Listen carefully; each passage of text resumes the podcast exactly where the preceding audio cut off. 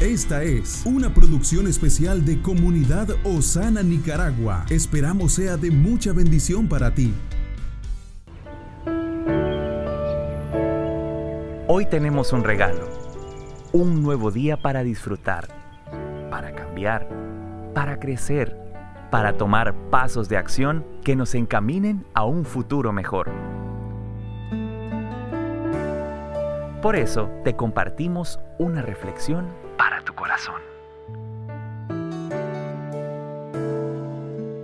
Saludos amigos de este canal, qué bueno compartir. Siempre es un honor poder dirigirme a usted y meditar en reflexiones que nos lleven a fortalecer nuestra fe.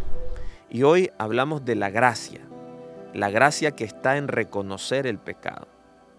Nosotros entendemos que en la dispensación en la que estamos, el Espíritu Santo mora en nosotros si hemos recibido y creído en Jesucristo.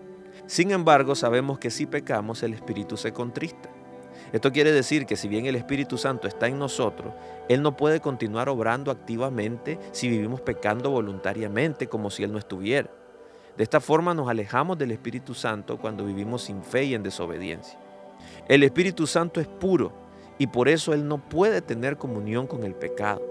En consecuencia, quien pierde al Espíritu Santo pierde la vitalidad, pierde el poder espiritual y haga lo que haga, se sentirá cansado y será imposible que dé fruto.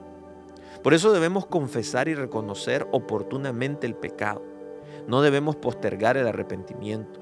Si conservamos una actitud indiferente, nos volveremos insensibles ante el pecado y no podremos ni siquiera saber qué pecado estamos cometiendo. Nuestros pecados no aparecen de la noche a la mañana impulsivamente, sino que los cometemos a medida que la insensatez espiritual avanza en nosotros y llegamos a un estado en que no consideramos el pecado como si fuera pecado. Por eso es un regalo del Señor reconocer nuestro pecado y ser quienes despiertan a aquellos que están a punto de derrumbarse o de volverse insensibles ante el pecado. Dios continúa esperando con los brazos abiertos a aquella persona que se enfrenta a sus propios pecados y los confiesa sin postergarlo. Recordemos que el arrepentimiento es cambiar de dirección, no conformarnos a una vida lejos de Dios. Que el Señor le bendiga. Estuvo con usted Moisés Torres. Comparte este podcast para que muchos sean bendecidos. Esta es una producción especial de Comunidad Osana, de Nicaragua a las Naciones.